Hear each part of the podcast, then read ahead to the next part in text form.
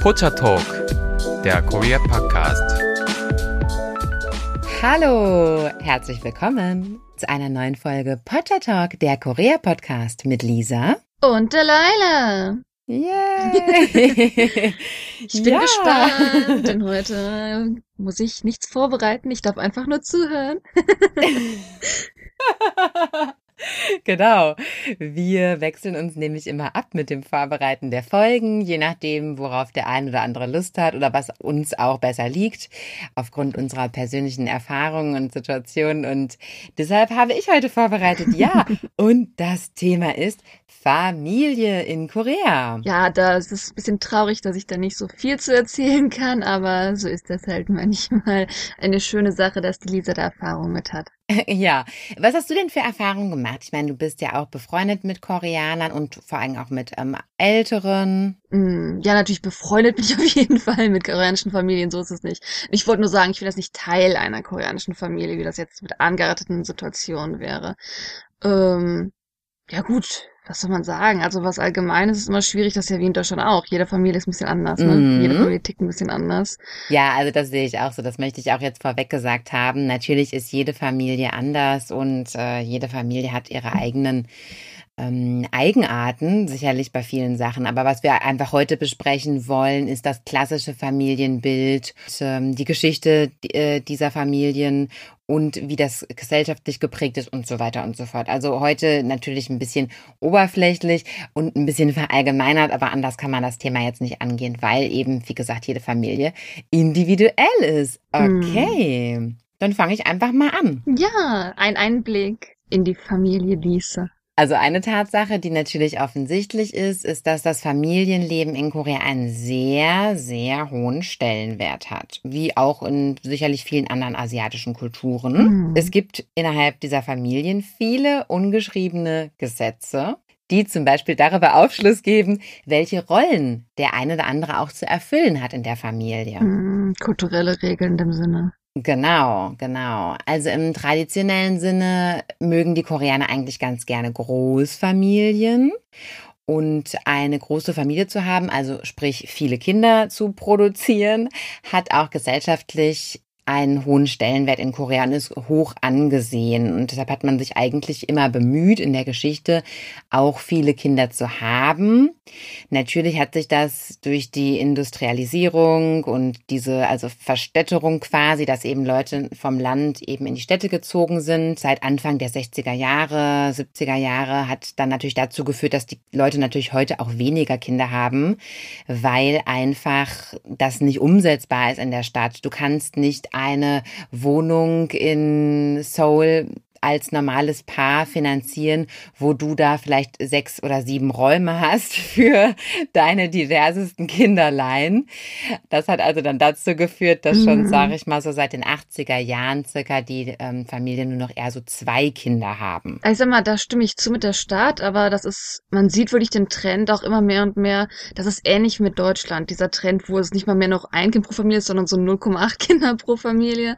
Und ähm, es hat auch nicht nur was mit der Stadt zu tun, sondern auch natürlich mit dem Karrieredrang. Ne? Es wird immer mehr danach gedrungen, man muss eine gute Bildung haben, dann verbringt man jahrelang der Uni, dann muss man vielleicht, wenn man Mann ist, noch Militärservice machen. Und als Frau ist es auch so, dass man natürlich dann nicht mehr nur noch Mutter sein kann, man muss Geld reinbringen, weil es teurer wird. Also das mit dieser Karrieredrang hat es auch damit zu tun, dass Kinder nicht mehr so auf der ersten Rangliste stehen heutzutage.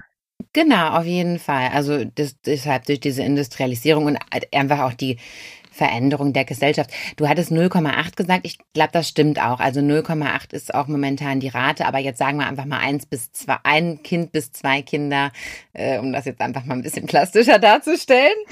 Äh, ja, genau. Also weil die Kosten halt in der Stadt auch einfach sehr hoch sind und man, wie gesagt, auch gerne einfach auch Geld für sich selber behalten möchte und Karriere machen möchte. Oder muss. Oder muss. Durch dieses Wirtschaftswunder, was wir ja auch in verschiedenen Podcast-Episoden schon öfters mal für euch ein bisschen erläutert haben, was da also in den 60er, 70er Jahren über Korea eingebrochen ist, hat sich die Gesellschaft ja schnell modernisiert. Mhm. Viele Dinge haben sich geändert, haben eigentlich einen unglaublichen Wandel erfahren in nur kurzer Zeit. Aber die konservativen Werte die sind eher nicht so schnell nachgerückt würde ich mal behaupten. Und so ist Korea ein Land, was immer noch viele Traditionen und konservative Werte auch pflegt. Und das merkt man vor allem am Familienleben. Mm. Ja, also da muss man auf jeden Fall zustimmen. Ich glaube, das hat jeder, der nach Korea kommt, kann das beobachten, dass was so soziale Werte angeht, es ist auf jeden Fall noch traditioneller. Also jetzt erstmal noch ein paar allgemeine Sachen so zur Familie. Wie euch vielleicht schon mal aufgefallen ist, gibt es in Korea vergleichsweise wenig Familiennamen. Also die meisten Familien haben dieselben Namen. Zum Beispiel heißen 21 Prozent aller Koreaner Kim mit Nachnamen. gefolgt von Lee bzw. I auch ausgesprochen mit 14 Prozent. Park ist auch noch sehr populär. Choi, Chang, ja, also es finden sich immer wieder dieselben Namen. Ich äh, werfe mal rein, ich musste ja wie gesagt auch mal eine Korean Culture Class und sowas belegen und da wurde mir dann erzählt, also ich ziehe es jetzt nur auf Quellen von anderen Leuten. Ich bin jetzt nicht 100% sicher, aber mein koreanischer Professor hat mir gesagt, dass natürlich einerseits Kim, wer es vielleicht weiß, wer chinesische Zeichen lesen kann, Kim ist das chinesische Zeichen dahinter, ist das Wort Gold. Das heißt natürlich ist eigentlich ein sehr hoher Name, ein sehr schöner Name, bedeutender Name. Und bevor Namen eingeführt wurden, hatten erstmal nur die edlen Leute Nachnamen. Deswegen gibt's auch so bei Kim zum Beispiel verschiedene Abstammungen, dass man Kim aus der Ecke ist oder ein Kim aus der Ecke. Ja. Und ähm, die Leute, die dann irgendwann vielleicht arm waren, aber dann auch Nachnamen haben wollten, haben mhm. je nachdem ziemlich viel Geld dafür bezahlt, dass sie einfach sich Kim nennen lassen konnten. Und deswegen ist Kim so populär und so groß, ja, in Korea vertreten, weil die meisten Leute, die nicht Kims geboren sind, sich den Namen Kim gekauft haben. Aha, so wie sich heutzutage manche Leute von irgendwelchen Prinzen adoptieren lassen, damit sie dann auch Prinz von weiß ich nicht, was heißt. Oh. Oder Gräfin oder so. Das gibt es, ja. Also natürlich Leute, die natürlich zu viel Geld haben. Klar. Ja, das kann gut sein. Also da kann man vielleicht mal irgendwann anders zu, zu den Namensdetail gehen, dann würde ich da nochmal nachforschen, aber das ist das, was mir im Kopf hängen geblieben ist, weil Kim ja wie gesagt Gold und so ein edler Name in dem Sinne auf jeden Fall ist. Und da die Abstammung auch immer in Korea noch relativ interessant ist und auch wichtig für die einzelnen Familien. Ja, das äh, kenne ich und dass auch die Regionen dazu geordnet werden. Das habe ich auch schon mal gehört und das bei meinem Nachnamen auch. Ich habe ja auch einen koreanischen Nachnamen angenommen nach unserer Hochzeit und da ist es auch so, dass da öfters mal nachgefragt wird, oh, seid ihr die XYs aus der Ecke oder aus der Ecke? Und so, okay. Keine Ahnung. ja, also anyway.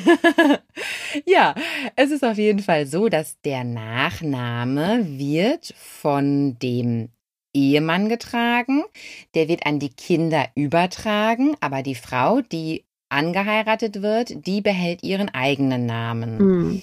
Und ich habe einen koreanischen Namen angeheiratet, weil das ja unsere deutsche Tradition ist und dann habe ich den auch genommen, weil ich, also ich persönlich aus meiner deutschen Sichtweise finde es schöner, wenn ein Ehepaar auch denselben Nachnamen hat.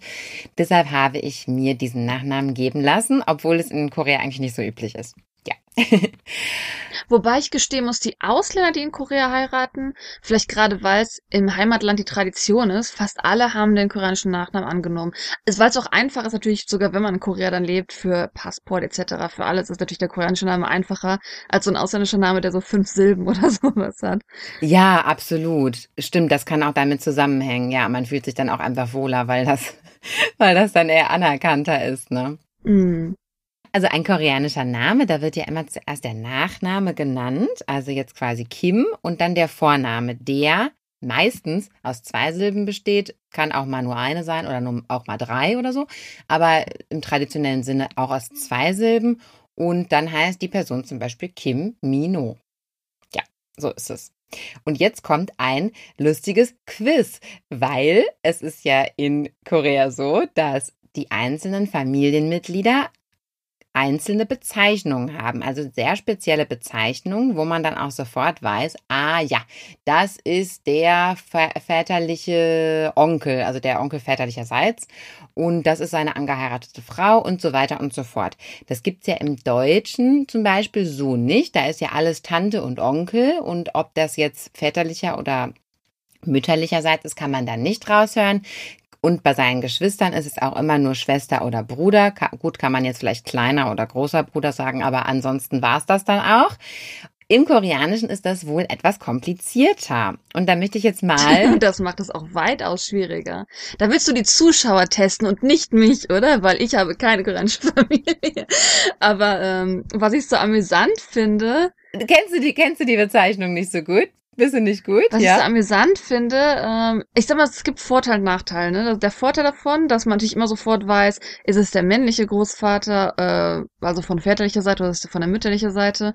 Der Nachteil finde ich manchmal, den ich finde, wenn ich eine allgemeine Frage stellen will, ich fragen will, ähm, wie geht's zum Beispiel deinen Brüdern? Gut, sowas könnte man auch noch machen, aber das ist im Koreanischen immer ein bisschen schwieriger, weil man dann noch halt, ne, man hat den dritten, jüngsten Bruder. Man ist im Koreanischen eigentlich mehr Ja. genauer. Und ich finde, so allgemeine Sachen sind einfacher im Englischen und Deutschen. Stimmt, ja, genau. Man, man muss immer hier sehr ähm, spezifisch dann wirklich fragen. Und wenn man die Vokabel dann nicht weiß, ist natürlich doof. Also natürlich weiß man in der Regel, man weiß, wie man seine eigenen Eltern beschreibt und äh, ja, so in die Richtung geht das. Ja, ne? genau, für die eigenen Ansprüche, die Vokabeln hat man dann wahrscheinlich schnell gelernt. Ne? Wenn man jetzt keinen Bruder hat, keinen kleinen Bruder, weiß man das dann vielleicht auch nicht so oft. Okay, also ich möchte jetzt auch nicht alle äh, Begriffe hier vorstellen, das ist dann wirklich lang, mega langweilig, aber jetzt mal so die populärsten. Die Laila, was ist denn der Begriff für die Oma? Halmoni. Ja, richtig. ist auch nicht so schwer gewesen, ne? Genau. Und Großvater heißt Harabochi. Ja, dann ähm, Bruder und Schwester, das kennt ihr ja bestimmt schon, denn ich glaube, großer Bruder, wenn es eine Frau sagt, das ist wahrscheinlich die Vokabel, die wahrscheinlich die meisten Menschen, die sich in irgendeiner Weise für Korea interessieren, als allererstes lernen. natürlich Opa, das kennt natürlich jeder. Und wenn man eine männliche Person ist und man möchte seinen großen Bruder ansprechen, dann ist das Hyung. Und wenn man eine große Schwester hat und man ist selber ein Mädchen, so wie ich, dann ist die große Schwester Onni. Und wenn man ein Junge ist und man hat eine große Schwester, dann ist die große Schwester Nuna. Und die Eltern werden genannt Apochi und Omoni. Wobei man das auch abkürzt. Die sagen auch Oma und die sagen auch Appa. Aber offiziell Apochi und Omoni. Und die jüngeren Geschwister, die heißen Namdongseng und Yodongseng. Tante heißt Imo und Onkel heißt Imobu, wenn denn diese Menschen Mm. mütterlicherseits sind. Wobei es für Onkel auch wieder verschiedene Bezeichnungen gibt, je nachdem, ob der dann älter oder jünger ist. Also, liebe Zuhörer, ihr merkt, es ist kompliziert und ich möchte es jetzt auch an dieser Stelle abbrechen, weil ähm, ihr könnt euch die ganzen, die ganzen Begriffe nicht mehr merken. Aber wenn ihr eine koreanische Familie habt, dann kann ich euch sagen, ja, es ist wichtig und man muss es dann irgendwann mal gelernt haben. Die Begriffe für großer Bruder und große Schwester, die sind allerdings besonders wichtig, weil man auch seine Freunde so anspricht, was ihr wahrscheinlich in koreanischen Dramen oder so auch schon mal gesehen habt.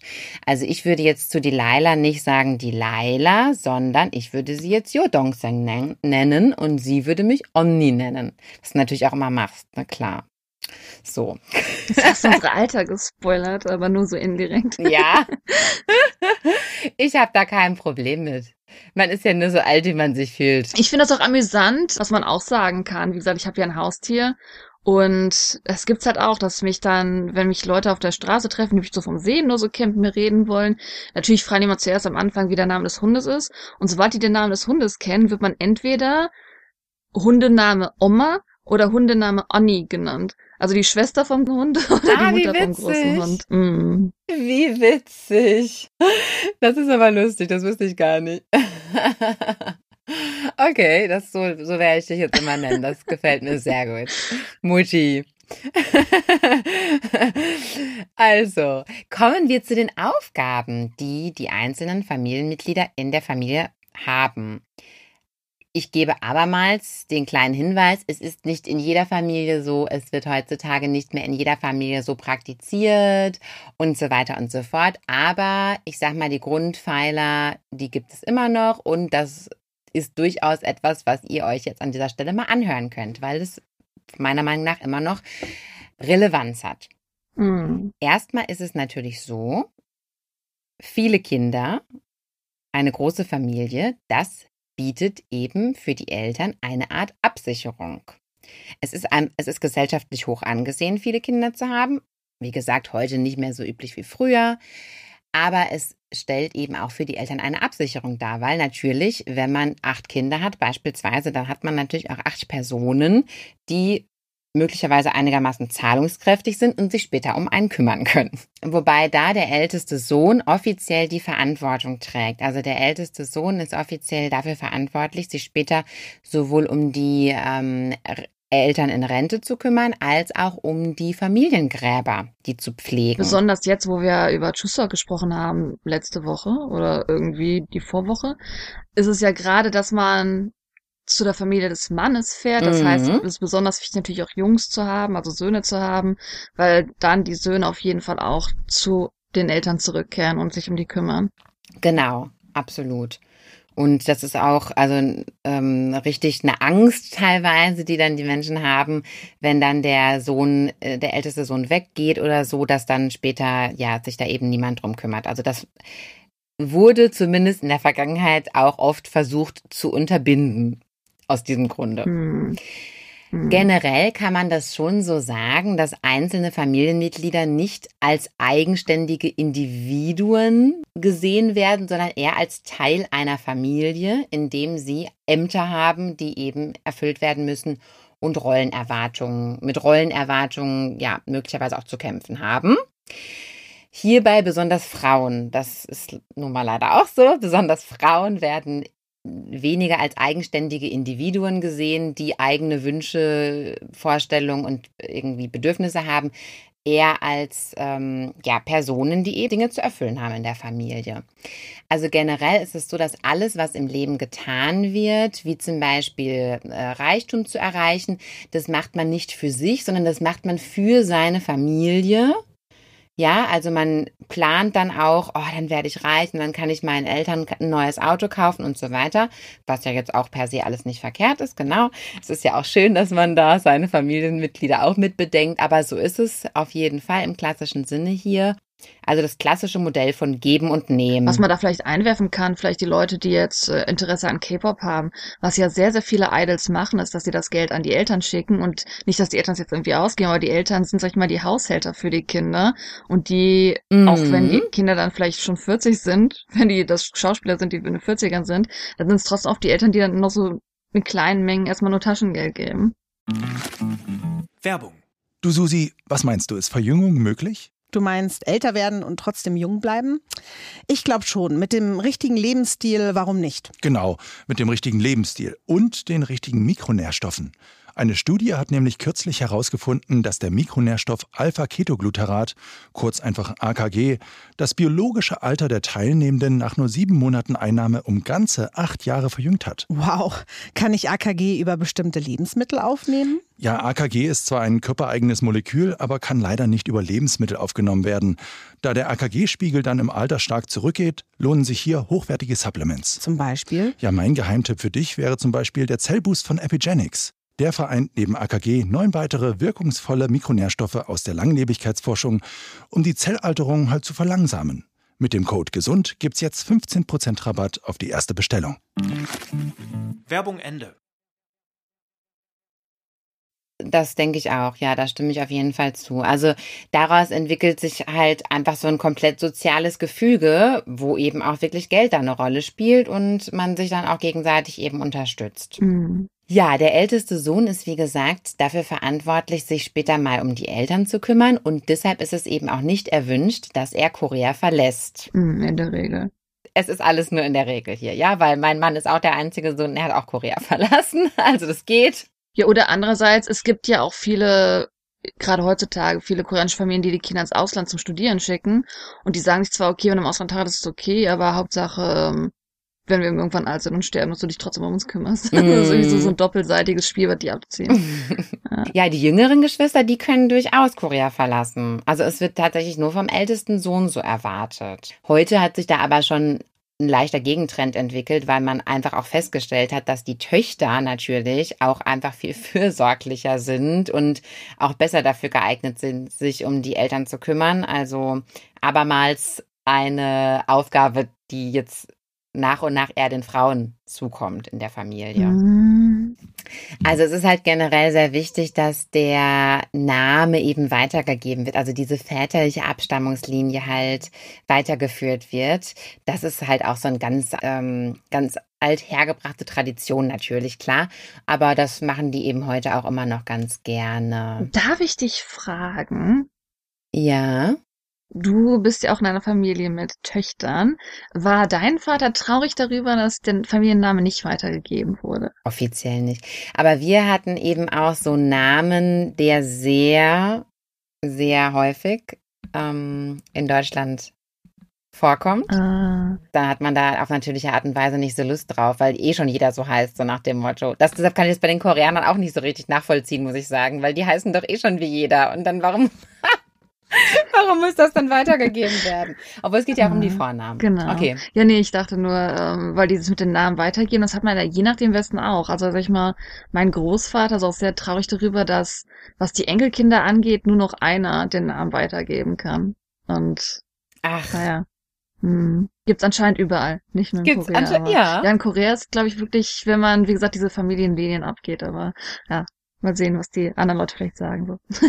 du, wenn mein Name jetzt irgendwie Gräfin von Falkenstein gewesen wäre, hätte ich mir das, glaube ich, auch nochmal stark Hätte überlegt. sie dir wahrscheinlich behalten. Ja, So das glaube ich auch. Man kann in Deutschland auch andersrum. Man kann in Deutschland auch, dass der Mann den äh, Namen der Frau annimmt. Das machen zwar wenig Leute, aber kann man. Und Doppelnamen kann man auch machen. Mhm. Ja, also dieses Weiterführen des Namens hat natürlich zu einer starken Bevorzugung von Söhnen geführt, klar, wie eben auch in anderen asiatischen Ländern, Mhm. weshalb es auch bis heute immer noch verboten ist in Korea, das Geschlecht des Kindes ähm, sich sagen zu lassen, bevor das Kind auf die Welt gekommen ist. Das wird aber Mhm. in der Praxis immer ein bisschen umgangen. Also anscheinend sagt der Arzt dann so nach dem Motto, hm, der Himmel ist aber heute ganz schön blau oder irgendwie sowas. Und dann weiß man, ah ja, blau, dann habe ich jetzt einen Jungen oder irgendwie. Also das tricksen die dann schon anscheinend. Aber offiziell ist es immer noch verboten. Wobei ich aber nicht den Eindruck habe, dass das in Korea allzu dramatisch ist. Also verboten kulturell oder in welchem Sinne verboten? Na, das ist ein Gesetz. oh, oh, oh, interessant. Ja, weil die sonst Angst haben vor illegaler Abtreibung. Ja gut, gerade illegal natürlich, ne? Weil wie gesagt, Abtreibung ist auf jeden Fall illegal in Korea. Also da ist schwierig. Genau, Mhm. Abtreibung ist illegal, aber wenn das Geschlecht vielleicht nicht so gefällt, könnte vielleicht der eine oder andere auf die Idee kommen, was natürlich schrecklich ist. Aber so hat es ja in China tausendfach stattgefunden, weshalb jetzt äh, ein großer Überschuss an äh, Männern ja auch im Land ist. Ne? Mhm. In Korea ist das nicht so ausgeartet, was aber auch daran liegt, dass es da keine Ein-Kind-Politik gab. Ja, das ist schon ein großer Und- Unterschied auf jeden Fall. Genau, und die Leute konnten ja quasi so viele Kinder bekommen, wie sie lustig sind. Und irgendwann ist halt schon mal ein Junge dabei gewesen. So haben sich die Leute das wahrscheinlich gedacht. Denn das Verhältnis ist ja sehr ausgewogen. Ich glaube, das hatten wir schon mal bei Liebe und ähm, Beziehung in Korea, hatten wir da schon mal drüber gesprochen, dass das eigentlich fast genau aufgeht. Es gibt wirklich fast genauso viele Männer wie Frauen. Also ganz natürliches Verhältnis. Mhm. Ja, ansonsten ist es für die Frau auf alle Fälle so, dass sie vornehmlich dann auch für die Kindererziehung verantwortlich ist und auch ihren Pflichten als Hausfrau nachkommt in der Regel. Also das kann ich auch nur bestätigen. Ich kenne keine Frau, die Kinder hat in Korea, verheiratet ist und berufstätig ist. Natürlich gibt es das auch, aber ich glaube, die Tatsache, dass ich das noch nie gehört habe, spricht schon dafür, dass es vielleicht nicht so häufig vorkommt. Oder jetzt vielleicht mehr und mehr kommt es vor, Mhm. aber aktuell noch nicht. Also die Frauen bleiben dann wirklich zu Hause und sind dann ähm, Mütter und Hausfrauen und müssen eben auch in der Familie, also den Eltern eben auch viel helfen. Und wenn sie einen Job haben, das ist natürlich zwar traditionell gesehen, aber die, die ich halt kenne, die Kinder haben trotzdem arbeiten, sind eher in solchen Berufen, ja, soll ich sagen, die zum Schema passen. Die sind dann vielleicht im Kindergarten oder die sind Englischlehrer, äh, nicht Englischlehrer, oder die sind halt einfach Sprachlehrer, wo sie dann nur den halben Tag arbeiten, also solche Sachen eher. Ja, sowas dann vielleicht eher, ne, genau. Ja, ich sag mal so, in Korea ist es ja ohnehin so, dass du ja nicht vielleicht unbedingt in den Genuss kommst, das zu studieren, was du gerne studieren möchtest. Kleiner Hinweis auf unsere Folge Das koreanische Schulsystem. Gerne nochmal anhören, liebe Zuhörer, äh, dass du ja nicht vielleicht das Fach unbedingt studieren kannst, was du gerne studieren würdest, dass du dann danach auch in einen Beruf kommst, den du vielleicht auch gar nicht so gerne jetzt machst und dass dieses Dasein als Mutter und Hausfrau vielleicht dann im Vergleich zu diesem Beruf, den du nicht gerne ausübst, dann eben auch gar nicht so verkehrt ist. Muss man halt auch nochmal dazu Mhm. sagen. Und was ich vielleicht gerade hätte sagen sollen, äh, weil ich das natürlich auch nicht undermining will oder sowas. Mhm, Natürlich ja. sind Leute auch, die es geschafft haben, hoch in die Bildung zu kommen. Also Professorinnen, die Kinder haben natürlich Mhm. einige. Aber es ist natürlich dann Mhm. sowieso, dass man dann in einem in einer Phase ist, wo man die Bildung schon lange durchgezogen hat und jetzt nicht früh unbedingt gleich Mutter geworden ist oder so. Und das. Ja, ja, ja, stimmt. Siehst du denn oft Männer mit Kinderwagen in Seoul? Wenn's Partner auf dem Date sind, aber nicht alleine. Nicht alleine, ne? Das, da muss dann die Frau läuft dann auch daneben her, ne? Genau, ja. Ich weiß nicht, ob du das hier in Deutschland mal so beobachtet hast, aber Oh, weißt du, was ich gesehen habe bei Männern, die alleine mit dem Kinderwagen durch die Gegend laufen? Da ist dann Hund drin und kein Kind. echt? Wie witzig. Warum? Also es gibt ein paar, nicht viele, nicht viele, aber ich sag, ich wohne in der Ecke, wo halt schon Haustiere häufiger vorkommen. ja. Und ähm, das sieht man ab und zu schon mal, ja. Warum fährt man den Hund durch die Gegend? Vielleicht, gut, vielleicht hat er irgendwas und kann nicht so gut laufen oder so, ne? Ja, oder sie sind halt einfach ein bisschen getätschelt. Ach so, verstehe. Ja, also auf jeden Fall das, was man in Deutschland doch mittlerweile sehr, sehr häufig sieht, zumindest hier, wo wir wohnen. Hier sehe ich ständig Männer, die auch mit ihrem Kind vor die Brust geschnallt hier spazieren gehen, alleine wohlgemerkt. Auch bei uns im Haus wohnt ein Paar, die haben jetzt einen Sohn, jetzt ist die Frau wieder schwanger und sie ist Rechtsanwältin und er ist Architekt und er hat sich dazu entschlossen, zu Hause zu bleiben und sie geht arbeiten. Also er ist quasi der Hausmann. Ich möchte mal unterstellen, Ja, stimmt, so, es ist fast schon normal in Deutschland, also wenn ich drüber nachdenke. Das Das, ist sieht man normal. oft in Deutschland Ja. und das sieht man in Korea wirklich, wenn, sind's Ausnahmen. Das sind eher Ausnahmen, auf alle Fälle. Die Handhabung mit den Kindern und so ist größtenteils Frauensache. Und dann der Mann, wenn er dann kann, unterstützt und hilft, aber hat ja eben auch beruflich meistens viel zu tun. Hm. Kommen wir zum Thema Hochzeit. Aha. Wir haben ja schon mal über das Thema Hochzeit gesprochen in der Folge Beziehungen in Korea. Ich verweise in, in jedem zweiten Satz auf irgendwelche alten Folgen. Egal, auf jeden Fall haben wir da schon mal über das Thema Hochzeit gesprochen, wobei ich das da in dieser Folge eher von einer romantischen Seite beleuchtet habe und eher meine eigenen Erfahrungen da wiedergegeben habe. Persönlich. Jetzt spreche ich darüber, was die Hochzeit für eine Familie bedeutet. Hm. Das ist nämlich ausgesprochen wichtig und es ist auch immer noch für eine ganz, ganz große Mehrheit der Menschen in Südkorea das oberste Lebensziel zu heiraten. Das muss man halt echt so sagen. Oder es ist eine Pflicht, die man nebenbei auch erfüllen muss. Also man Karriere, man ist trotzdem in den Augen der Eltern oft nicht erfolgreich, wenn man nicht auch noch eine Frau daneben bei hat. Ja, genau.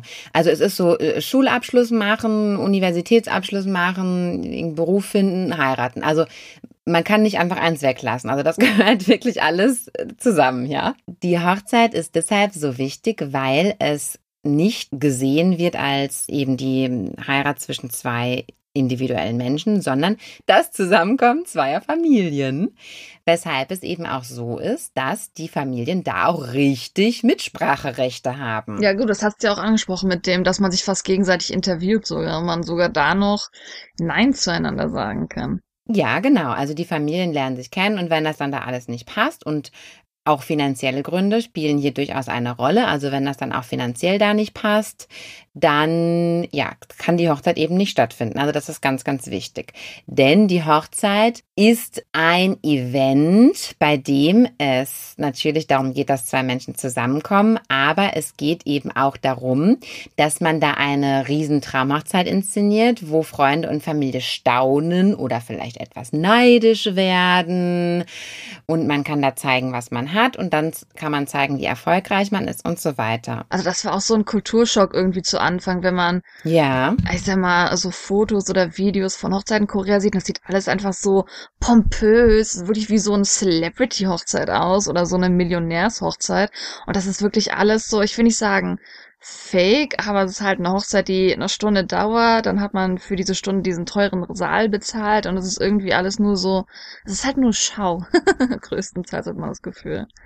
Wenn ihr wisst, was ich meine, wenn man so manchmal die Fotos sieht, was da einfach vorgeführt wird für die eine Stunde Show, die man da hat. Das ist in der ganzen Gesellschaft ist das immer vertreten. Dieses, was andere denken und was andere gut finden und ja, so nach dem Motto, was sollen denn die Nachbarn denken? Diesen Spruch gab es ja in Deutschland auch immer. Ich finde, heutzutage hat sich das ein bisschen mhm. relativiert hier, obwohl ich glaube, so in manchen so kleineren Dörfern ist das auch immer noch alles sehr, sehr wichtig, was andere Menschen da denken und ob die das alles gut finden, was man da macht und so weiter und so fort. Es ist auf jeden Fall in Südkorea in der Kultur immer noch sehr allgegenwärtig und deshalb ist die Hochzeit eben auch sehr, sehr wichtig für die ganze Familie. Ja, deshalb werden da auch Geschenke ausgetauscht, noch und nöcher, zwischen den Familienparteien. Ähm, also erstens mal ist die Regel, dass der Bräutigam eine Wohnung quasi bereiten muss und die Braut muss die Einrichtung für diese Wohnung bereiten. Jetzt muss man sich mal ganz kurz vorstellen, was so Wohnungen, wenn man jetzt beispielsweise in Seoul leben möchte, also die können schon so ja bis zu einer Million Euro kosten und sind dann aber auch ganz normale Wohnungen und jetzt auch keine Luxuspaläste. Also das muss man auch erstmal aufbringen können als Seite des Bräutigams. Ja, das ist halt schon auch relativ kritisch. Ich glaube, bei der Inneneinrichtung kann man da eher ein bisschen tricksen. Oder wie siehst du das? Da kann man eher ein bisschen sparen. Aber die Immobilie zu kaufen ist hart. Ich frage mich, ob man da den Trend vielleicht sieht, dass es anders wird, weil da hatten wir uns ja privat ein bisschen drüber, naja, über die Innenanstattung manchmal lustig gemacht, dass alles sehr, sehr identisch ist in Korea. Also ich könnte ein Wohnzimmer beschreiben, ich würde 80 Prozent der Wohnzimmer beschreiben hier. Und ich habe gehört, dass es einfach auch so Einrichtungsservice gibt, die dann einfach äh, ja, wenn die Wohnung vorgestellt wird, wenn man die zur Schau gestellt wird, die einfach sagen, ja, wir können euch das auch einfach so einrichten. Und dann bezahlt man eben halt für diese Schaueinrichtung, weil, ja, man ist ja größtenteils sowieso nicht viel zu Hause, wenn man am Arbeiten ist oder sowas. Ich habe das noch nie gehört, dass da jemand selbstständig losgezogen ist und sich die Möbel gekauft hat. Ich kenne das nur so, ehrlich gesagt. Ich kenne das nur so, dass die einen Innenausstatter beauftragen, oh. die einzurichten. Gut, ich muss das persönlich nie machen, deswegen kann ich da auch nur spekulieren. ich auch nicht.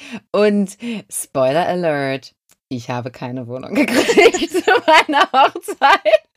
Komisch, ich habe keine Wohnung für eine Million Euro gekriegt zu meiner Hochzeit. Ich glaube, das macht man aber auch heutzutage tatsächlich nicht mehr, weil in den letzten, Die Preise ja, im letzten Jahrzehnt sind. das sind die Preise ja so krass geschossen. Das ist ja unglaublich. Also selbst wenn du eine Wohnung kaufen wolltest. Das ist jetzt nicht die Regel, aber es gibt trotzdem noch Pärchen, die den Eltern zusammen wohnen, also selbst die geheiratet haben.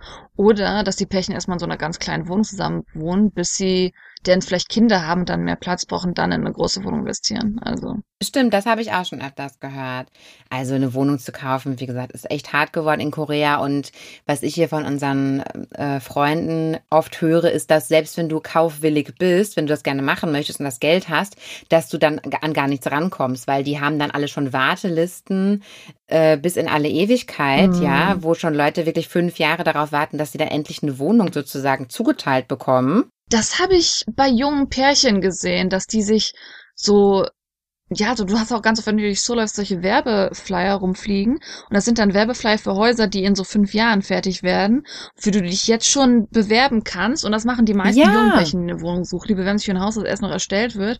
Und ich verstehe, dass man, wenn man was haben will, das ist das Einfachste, im Sinne von, auf eine Warteliste, dann haben wir auf jeden Fall was. Aber ich persönlich würde nicht in eine Wohnung anziehen wollen, die ich nicht gesehen habe, wo ich nicht weiß, wie, na, wie die wirklich aussieht. Ja, aber so verzweifelt sind die Leute auf dem Wohnungsmarkt da, dass die sagen, okay, ist egal, wir nehmen das Absolut. dann halt, ne? Mhm. Ich hoffe, das wird bei uns in Deutschland nicht so schlimm. Das wird nämlich auch immer schlimmer. Gut, das ist ein anderes Thema.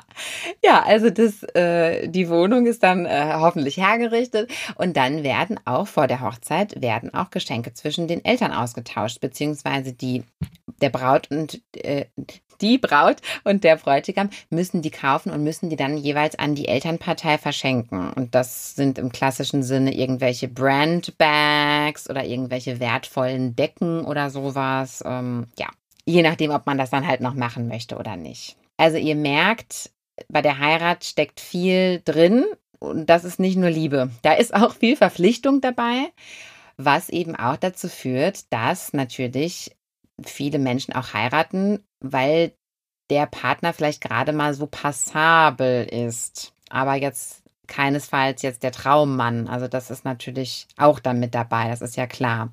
Also es ist quasi wichtiger, dass man quasi die Ehe vollzieht, als dass man seine große Liebe findet. Aber das passt ja so ein bisschen da rein in dieses, ähm, wo wir gesprochen hatten mit dieser, wenn die Zeit ausläuft, dass die Leute unbedingt vor 30 heiraten wollen und genau. Also das ist dann eher dieses Passabel, dass man unbedingt vor 30 jemanden finden will, der halt auch in derselben Situation ist wie man und man man muss halt einfach, um die, die Bucketliste zu erfüllen, am besten vor 30 heiraten.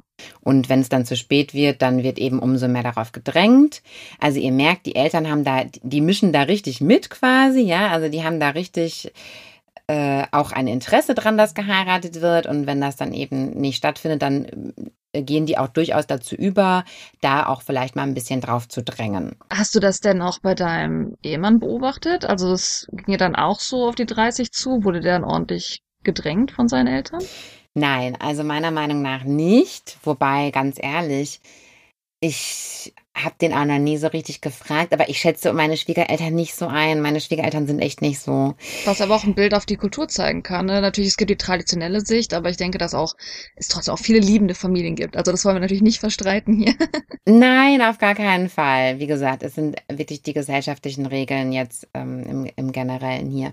Wobei, wir haben uns ja kennengelernt, da waren wir ja noch gar nicht so alt, dass es jetzt schon in dieses Drängen hätte gehen können, weißt du? Das war jetzt gerade noch so auf mm. der auf der Kippe, auf der Kippe zum zu alt werden, äh, quasi. Und äh, deshalb, ich glaube, die haben den nicht gedrängt, also ganz ehrlich. Aber worauf dann gedrängt wird, möglicherweise auch mit Soft Power, das ist dann natürlich darauf, dass man dann direkt nach der Hochzeit auch direkt Nachwuchs zeugt, ja, weil mhm. dann geht es eben wieder darum, viele Kinder, das ist wichtig, das ist Ansehen, das sich, sichert einen auch irgendwie ab, viele Kinder zu haben. Und dann tritt das natürlich wieder ein. Und so wiederholen sich die Kreisläufe bis in alle Ewigkeit. Jetzt will ich nur ganz kurz am Rande ansprechen, weil das ist auch noch mal ein ganz eigenes Thema. Also wenn jetzt in einer Familie die Kinder sagen, ich möchte nicht heiraten, Pihon nennt sich das. Ich möchte aus Prinzip nicht heiraten. Oder aber ich bin homosexuell und möchte eben, äh, kann nicht heiraten in Korea. Das ist natürlich zum Teil prekär. Und da kann ich leider ähm, wieder mal aus meinem eigenen Erfahrungsschatz erzählen. Es gibt dann wirklich Leute, die heiraten dann jemanden, um das den Eltern recht zu machen. Mhm. Das ist dann natürlich eine Absprache irgendwie mit der, die lügen dann die andere Person nicht an oder das kann man ja auch gar nicht. Man kann dem anderen ja nicht 30 Jahre was vorspielen. Aber es gibt dann da tatsächlich Absprachen, okay, ähm, wir heiraten dann und dann, weil die eine Person will zum Beispiel dann gar nicht heiraten und die andere Person ähm, ist eben schwul oder lesbisch und dann spricht man, tut man sich halt zusammen und dann, okay, wir heiraten und dann haben wir halt beide unsere Ruhe sozusagen vor der Familie, die nerven uns dann nicht mehr und die sind dann zufriedengestellt. Also das Wohl der Familie ist so wichtig. Scheidung ist natürlich klar, ist natürlich auch eine Schande für die Familie, ist natürlich total schlimm, sollte man möglichst vermeiden. Mhm. Jetzt fragt sich natürlich, woher kommt denn eigentlich dieser sehr, sehr große Einfluss der Eltern auf die Kinder? Das kommt zum einen einfach mal ganz logisch daher, dass die Kinder meistens bis zur Hochzeit bei den Eltern wohnen. Das hängt damit zusammen, dass es erstmal traditionell einfach so ist, ja, also Mehrgenerationenhaushalt ist die ganz normale Wohnsituation in Korea, wie es auch mal in Europa sicherlich der Fall gewesen ist oder auch in manchen europäischen Ländern immer noch praktiziert wird, ja, also Mehrgenerationenhaushalt, sprich die Kinder wohnen dann oft bei den Eltern, bis sie dann wirklich heiraten. Und das ist ja dann teilweise mit 30 oder älter oder so. Und so lange hast du dann noch bei deinen Eltern gewohnt und kannst dich natürlich deren Einfluss schwer entziehen. Die sehen dich ja jeden Tag.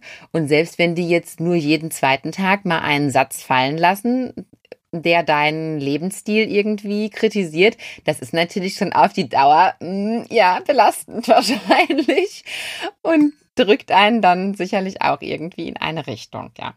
Ferner ist die koreanische Mentalität eben einfach so, dass es hierarchisch ist.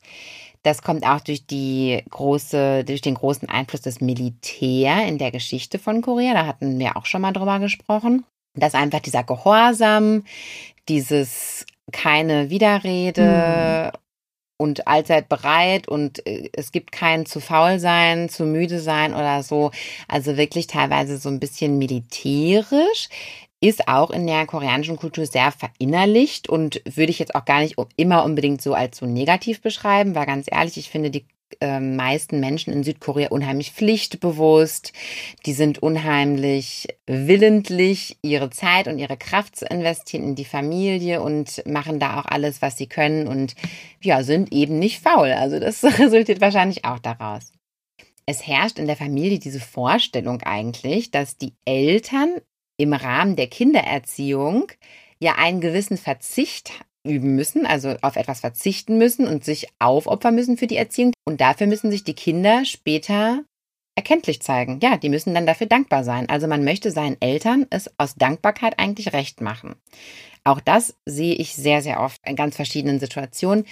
Diese Dankbarkeit der Eltern gegenüber, das kann auch sehr schön sein, das ist auch sehr schön in den meisten Fällen, nur wenn es dann halt dazu führt, dass man dann vielleicht Lebensentscheidungen trifft, die man selber ähm, nicht so gut heißt eigentlich, dann ist es natürlich jetzt kritisch oder so, aber generell ist die Beziehung zwischen Eltern und Kindern ist eigentlich sehr von Dankbarkeit geprägt und von Respekt und so weiter. Also das muss ich schon sagen.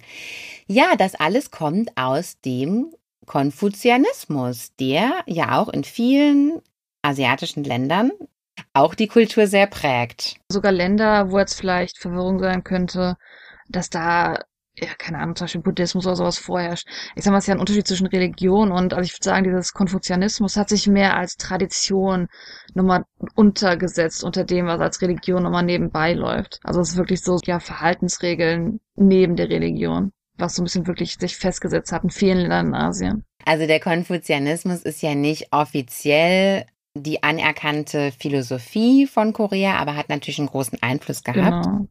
Äh, wer ist überhaupt Konfuzius?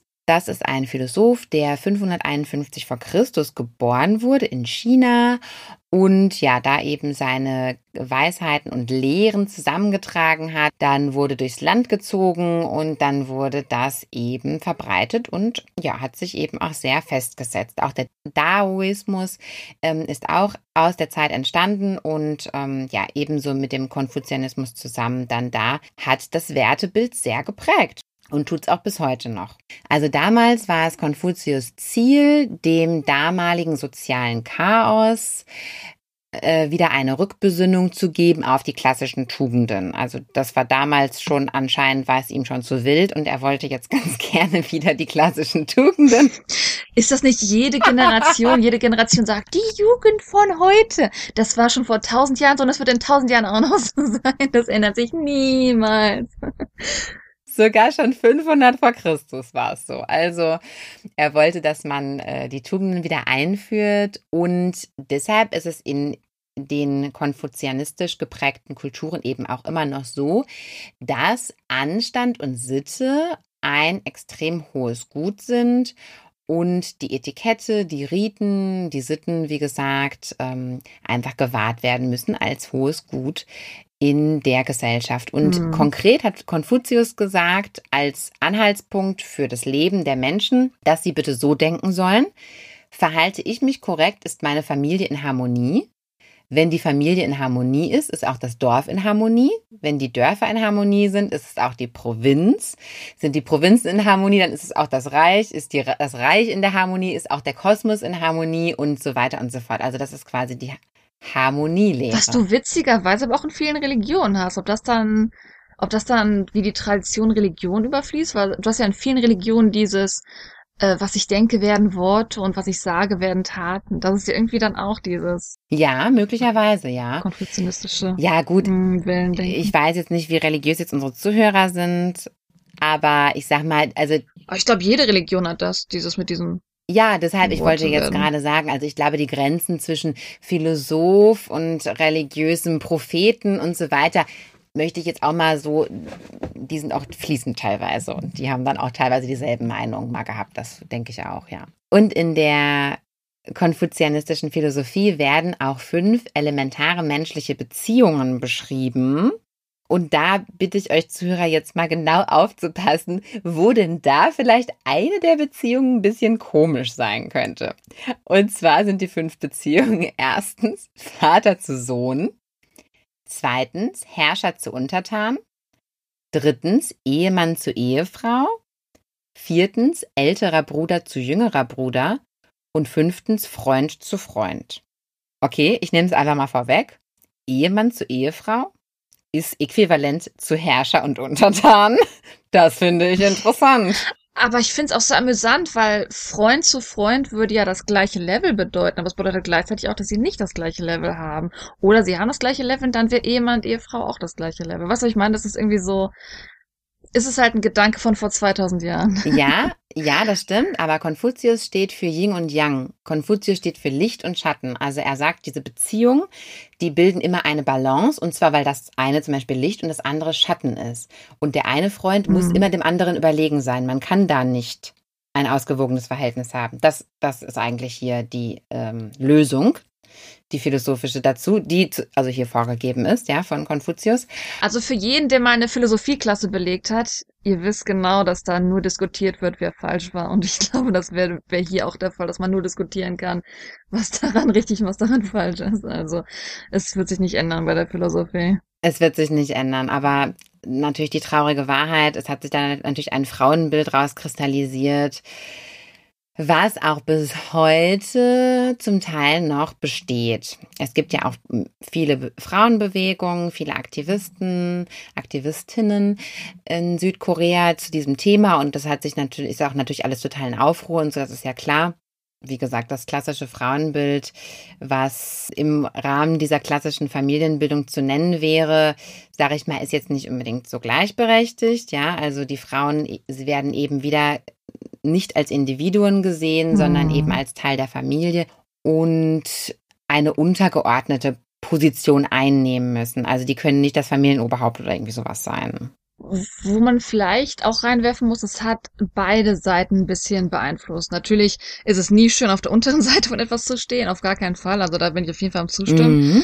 Was man aber auch oft hört bei der männlichen Seite, ist dieses, dass sie diesen Druck leben müssen, dass sie, sie müssen der mit der guten Bildung sein, sie müssen der mit dem guten Job sein, weil wenn sie mal heiraten, wird erwartet, dass sie auch die Familie tragen können. Dass sie die Person sind, auf die man sich verlassen kann.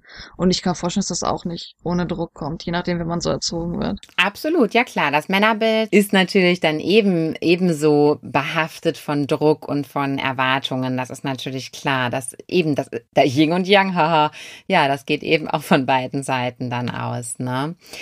Und das Schlimme, was heißt das Schlimme, aber das, ja, was das, diese ähm, Rollenverteilung sehr festigt, ist, dass das im Konfuzianismus als naturgegeben betrachtet wird. Also so nach dem Motto, da gibt's ja gar nichts drüber zu diskutieren. Das ist ja einfach so. Ja. Und der Frau werden eben im Zweifelsfall eher schlechtere Attribute zugeordnet. Ist eben auch einfach so. Und sie muss gehorsam sein ihrem Vater gegenüber, solange sie jung ist. Sie muss gehorsam sein dem Ehemann gegenüber, wenn sie verheiratet ist. Und, jetzt kommt das Allerschärfste, sie muss gehorsam sein dem erwachsenen Sohn gegenüber, wenn ihr Mann verstirbt. Also wenn sie Witwe ist, dann ist auf einmal der erwachsene Sohn der Chef. Und das war sogar Gesetz in Korea bis zu den 80er Jahren. Hm. Es gibt auch Religionen, wo das die Regel ist. Das ist alles schwierig. Ja.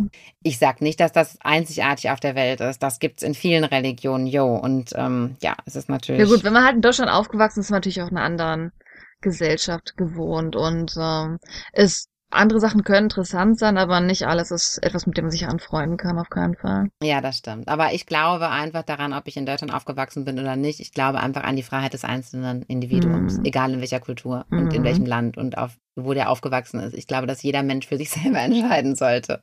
Und ich glaube, dass das auch jeder Mensch am besten fände. Außer der, der den anderen unterdrücken kann. Der findet das nicht gut. Der möchte gern, dass alles so bleibt, wie es ist. gut. Anderes Thema. Ja, und so kam es tatsächlich, dass im Jahr 2019 Korea den Platz 118 von 144 Ländern belegt hat. Also 118 von 144. Ja, stellt euch das mal ganz kurz bildlich vor, das ist ja schon ziemlich weit unten. Auf der Skala der World Economic Global Gender Gap Survey. Also quasi die Länder, wo die Frauen quasi am unequalsten sind, also am ungleichberechtigsten, ungleichberechtigsten, ähm, ja, sind die auf Platz 118 gelandet. Hm, ist halt, könnte halt besser sein, ne? könnte ein bisschen besser sein, nur so ein bisschen. ja. Und gleichzeitig, wie du ja auch schon angesprochen hast, ist das äh, Männerbild eben auch sehr stark von Pflichten und von ähm, Zwang quasi geprägt. Also der Mann muss einen guten Job haben, der muss ähm, eine geeignete Summe Geld mit nach Hause bringen, um dann eben die Frau, die Kinder, ja möglicherweise noch seine eigenen Eltern mitzuernähren. Der darf den Job auch nicht wechseln, wenn es ihm da nicht passt. Da stehen ja dann zehn Leute entsprechenderweise hinter ihm, die ja auf sein Gehalt angewiesen sind. Also ich sag mal, die persönliche Verwirklichung ist dann auch nur begrenzt möglich. Und ja, das führt natürlich auch dazu, dass die Selbstmordrate bei Männern auch doppelt so hoch ist wie bei Frauen. Und der Mann steht eben unter dem enormen Druck, auch ein großes Arbeitspensum aufrechterhalten zu müssen und so weiter. Also ich glaube, ja, wie du das auch schon angedeutet hast, da haben beide ein ziemlich großes großes Päckchen zu tragen. Es gibt natürlich viele Bewegungen heutzutage auch, die gegen die Konventionen in der Gesellschaft angehen, die das natürlich ändern möchten. Und ich denke auch, dass die zukünftigen Generationen die Gesellschaft auch nach ihren eigenen Wünschen auch ein bisschen umgestalten. Ja und nein. Also Worauf man jetzt vielleicht nicht ganz eingehen muss, aber ich sag mal, diese, diese Level, diese Beziehung miteinander, das ist ja nicht nur in der Familie, wie gesagt, wir haben ja eine Familienfolge gerade, das siehst du ja auch schon alleine darin, wie ich dich im Koreanischen Anni nennen würde, wie ich dich eine wie ich dich einfach respektabler behandle, wie gesagt, unter Freunden. Aha, okay. Im Nachhinein stimme ich dir zu, dass man nie gleichberechtigt ist. Wenn ich einen Tag vor dir geboren bin, bin ich über dir. Und ähm, das ist so eine Tradition drinne, dass es unhöflich wäre, dagegen zu gehen. Also in der Beziehung zwischen Freunden auf jeden Fall. Deswegen, ich kann mir vorstellen, dass natürlich solche harten Sachen wie mit der Ehe, dass da auf jeden Fall natürlich Kritik kommt, weil natürlich auch mhm. ne, man weltoffener wird. Aber ich sehe es halt nicht in den privaten Beziehungen. Auf jeden Fall würde ich persönlich jetzt nicht. Siehst du es in der privaten Beziehung, dass es sich da ändert? Ich sehe es ehrlich gesagt in den privaten Beziehungen nicht so stark. Mhm. Also abgesehen davon, wer die Rechnung zu bezahlen hat, sehe ich jetzt in den privaten Beziehungen, sehe ich das jetzt nicht so mhm. stark. Mhm. Am Arbeitsplatz schon eher, aber das sind natürlich meine persönlichen Eindrücke. Also so viel zum Thema Familie, aber ich möchte natürlich noch als abschließendes Fazit sagen, dass es natürlich, ich habe es jetzt schon tausendmal gesagt, es ist natürlich eine Verallgemeinerung hier. Aber das erklärt vielleicht auch so ein bisschen das, was ihr teilweise in koreanischen Dramen seht oder so. Da werden immer wieder diese Familienthemen aufgegriffen, weil das eben auch heutzutage immer noch ein Thema ist. Das kann man auch nicht ganz ausblenden. Aber zum Beispiel meine Familie ist wirklich sehr unkonventionell und ich kann wirklich nicht behaupten, dass wir viele oder überhaupt irgendwelche eigentlich dieser gesellschaftlichen Familienregeln großartig auf unser Leben übertragen. Ich glaube, wir sind alle sehr respektvoll und unterstützen uns alle sehr und das machen wir auch gerne und das geht dann auch ohne, dass man dann sagt, der erstgeborene Sohn bringe mir irgendwie ähm, pflege die Gräber oder so. Das kann man dann natürlich auch unter sich ausmachen und ja. Ja, danke schön für den allgemeinen Überblick zur Familie. Ja, ich hoffe, das hat, einen, hat einen kleinen Überblick gegeben. Aber ansonsten würde ich sagen, müssen wir jetzt auf jeden Fall noch unsere E-Mail-Adresse nennen. Und da könnt ihr uns schreiben, wenn ihr vielleicht sogar eigene Erfahrungen habt, die ihr mit uns teilen wollt oder Themen, auf die wir eingehen können. Und das könnt ihr ganz einfach tun unter potchatalk at gmail.com. Das ist P-O-C-H-A-T-A-L-K at gmail.com. Und ja, da freuen wir uns immer, wenn wir Feedback von euch bekommen oder wirklich Einblick, auf den wir eingehen können oder auch einfach harte Kritik. Wir sind okay damit. Knallhart. Knallharte Kritik, genau. wir können es aushalten. ja, dann verabschieden wir uns für heute. Genau, danke fürs Zuhören. Danke für eure Zeit. Habt einen schönen Tag, einen schönen Abend, einen schönen Morgen. Tschüssi. Genau. Tschüssi. Anjang.